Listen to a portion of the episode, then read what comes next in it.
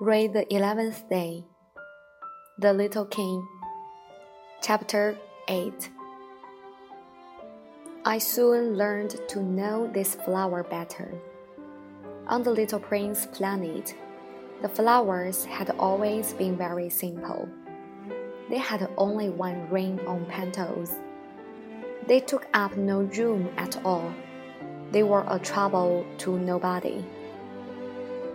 One morning, they would appear in the grass, and by night they would have faded peaceful away. But one day, from a seed blown from no one knew where, a new flower had come up. And the little prince had watched very closely over this small sprout, which was not like any other small sprouts on his planet. It might, you see, have been a new kind of baobab. The shrub soon stopped growing and began to get ready to produce a flower. The little prince, who was present at the first appearance of huge bud, felt at once that some sort of miraculous apparition must emerge from it. But the flower was not satisfied to complete the preparations for her beauty in the shelter of her green chamber. She chose her colors with the greatest care. She adjusted her petals one by one. She did not wish to go out into the world unrumpled, like the field poppies. It was only in the full radiance of her beauty that she wished to appear. Oh, yes, she was a coquettish creature and her mysterious adornment lasted for days and days. Then one morning, exactly at sunrise, she suddenly showed herself, and after working with all this painstaking precision, she yawned and said, Ah, I am scarcely awake. I beg that you will excuse me. My petals are still all disarranged. But the little prince could not restrain his admiration. Oh, how beautiful you are! Am I not? The flower responded sweetly. And I was born at the same moment as the sun. The little prince could guess easily enough that she was not any too modest, but how moving and exciting she was. I think it is time for breakfast, she added an instant later. If you could have the kindness to think of my needs. And the little prince, completely abashed, went to look for a sprinkling can of fresh water. So he tended the flower.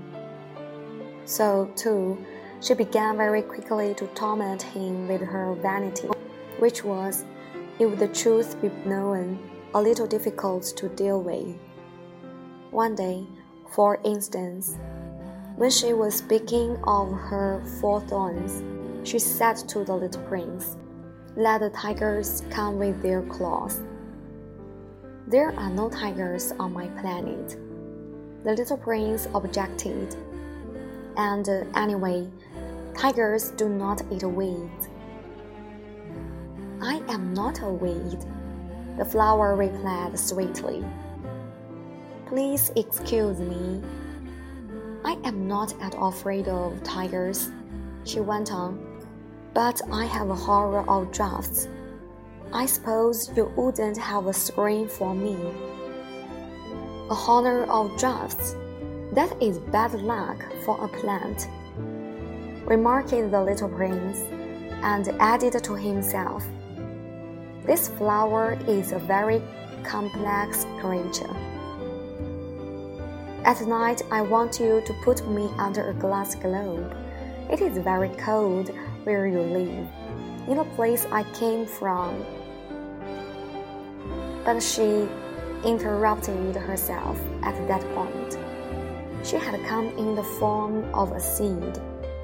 She could not have known anything of any other worlds. Embarrassed over having let herself be caught on the verge of such a naive untruth. She coughed two or three times in order to put the little prince in the wrong. The scream? I was just going to look for it when you spoke to me. Then she forced her cough a little more, so that he should suffer from remorse just the same. So the little prince, in spite of all the good, will that was inseparable from his love, had soon came to doubt her. He had taken seriously words which were without importance, and it made him very unhappy. I ought not to have listened to her, he confided to me one day. One never ought to listen to the flowers. One should simply look at them and breathe their fragrance.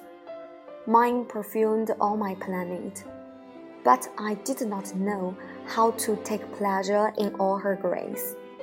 This tale of cloth, which disturbed me so much, should only have filled my heart with tenderness and pity.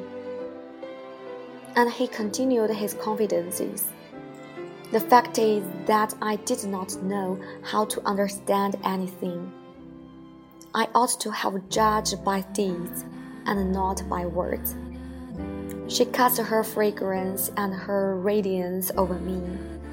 I ought never to have run away from her. I ought to have guessed all the affection that lay behind her poor little stratagems. Flowers are so inconsistent but I was too young to know how to love her.